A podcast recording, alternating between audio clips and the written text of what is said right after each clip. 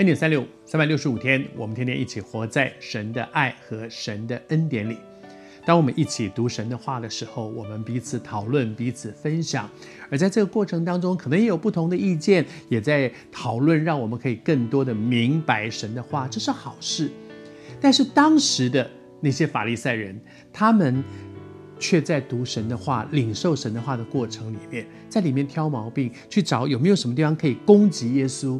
那是动机的问题，但愿我们每一次读神的话，都有一个好的动机。那个动机是我渴望在这里面领受神有话给我，我渴望在这样的讨论过程当中，我们可以更多的明白神的话，而不是在这里面挑毛病。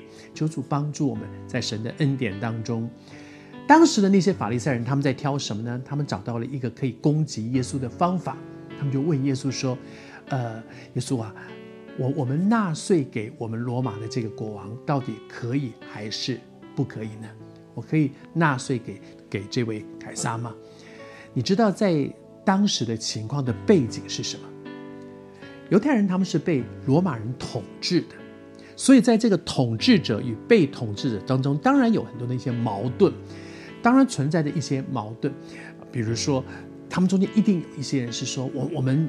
不要，我们不要接受罗马人的统治。其实那个时候，以色列已经亡国超过四百年，四五百年的时间了。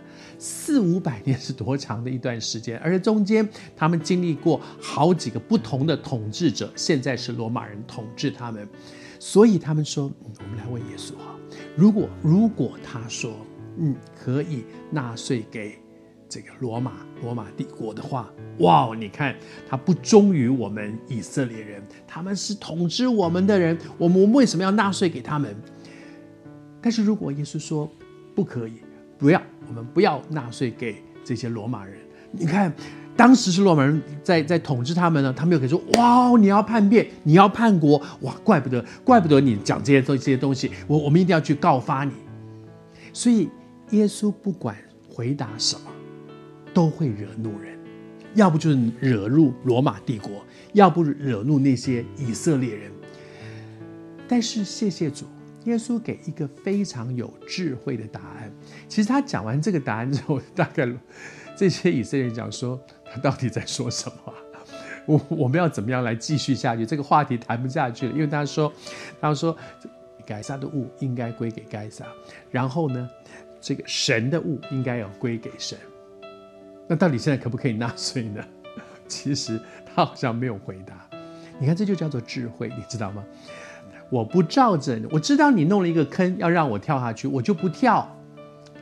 我真的相信我们的神是智慧的源头，而我们敬畏神、敬畏耶和华，这是一个智慧的开端。我求主帮助我们，在我们每一个人的生活里面，你也可能遇到环境里面有一些人挑衅我们、挑战我们。在那个时刻，你跟主祷告说：“给我智慧，让我的回答是使别人没有办法继续攻击我的。”你正在面对这样的情况吗？我为你祷告，你不要去辩论，而在这个时候，你祷告说：“主。”求你给我一个从你那里来的智慧让我做一个最智慧的回答。